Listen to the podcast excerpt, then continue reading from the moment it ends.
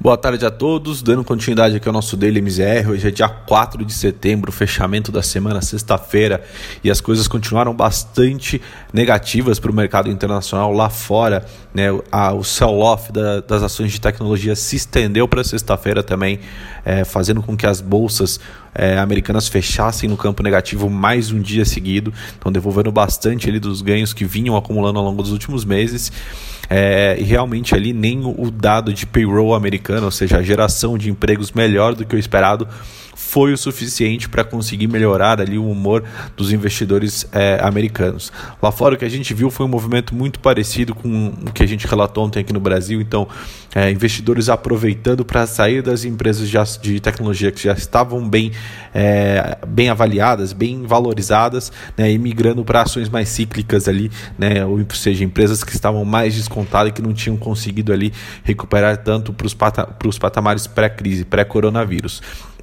E aí, com isso, é, a gente tem aí mais um dia bastante negativo para as bolsas internacionais. Nasdaq liderou as perdas essa, nessa sexta-feira, fechando ali em queda de 1,27, né? É, enquanto o S&P recuou ali 0,81 e o Dow Jones caiu 0,56. Acho que é bastante importante ressaltar que até o, VIX, o VIX, né, que é o índice que mede a, volatilidade, mede ali a turbulência do S&P, recuou ali quase 9,5 em relação ao pico que foi atingido ontem. No entanto, ele ainda permanece ali muito próximo das suas máximas ali desde julho, quando a gente realmente viu ali os impactos do coronavírus e a gente viu a volatilidade global subindo de uma maneira muito drástica. E aí quando a gente vem para a bolsa brasileira, é, hoje é, aparentemente o Ibovespa conseguiu encontrar uma brecha ali e subir, né, fechar o dia em positivo, né, porém ainda acumula uma, uma perda ali na semana. Então é, a Bolsa Brasileira encerrou ali uma semana de movimentos bastante intensos,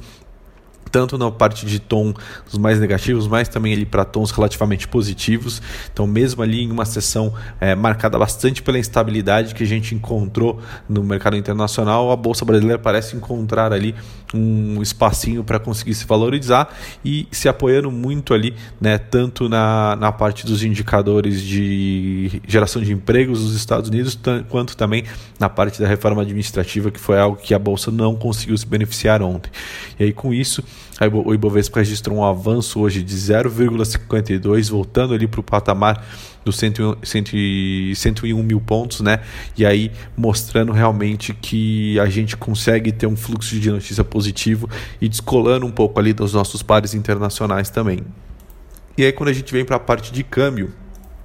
é, realmente não foi o suficiente, o, o, câmbio não se comportou assim como a bolsa, né? não, não foi o suficiente para manter a sequência de valorização do real em relação ao dólar, ou seja, que o real já vinha ganhando ali um certo espaço é, contra a moeda americana. É, esse cenário acabou se invertendo hoje, né? então com o final de semana se aproximando, é, principalmente ali com um cenário internacional ali um pouco mais é, imprevisível por conta da questão das empresas de tecnologia, é, os investidores locais acabaram não tendo ali uma preferência tão grande pela moeda brasileira, o que fez ela perder um pouco de espaço para a moeda americana, sendo cotada ali, a, sendo que o real fechou hoje em queda de 0,29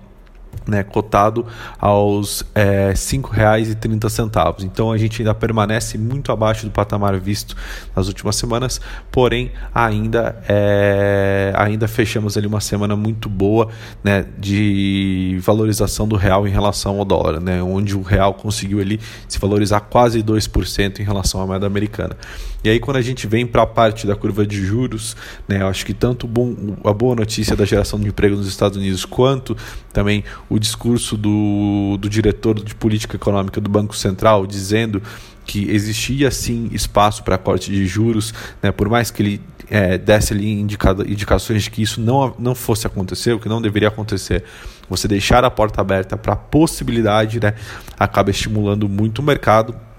Naturalmente a gente vê aí mais um dia né, é, de queda em toda a curva de juros, onde o investidor começa a retirar bastante daquele prêmio de risco que a gente viu sendo colocado na, na, na curva de juros em agosto. Né, então tendo um fechamento ali muito, é, muito forte ao longo de toda a curva novamente. É, eu acho que hoje o grande destaque foi o DI 23 que teve um fechamento ainda mais forte do que o restante da curva, caindo ali 1,27, chegando a 3,9 né, de média de juros juros até janeiro de 2023 e a gente volta a ver de novo né, é, o vencimento, ou seja, o vértice de janeiro de 2027 também chegando a tocar quase dos 6,5, né?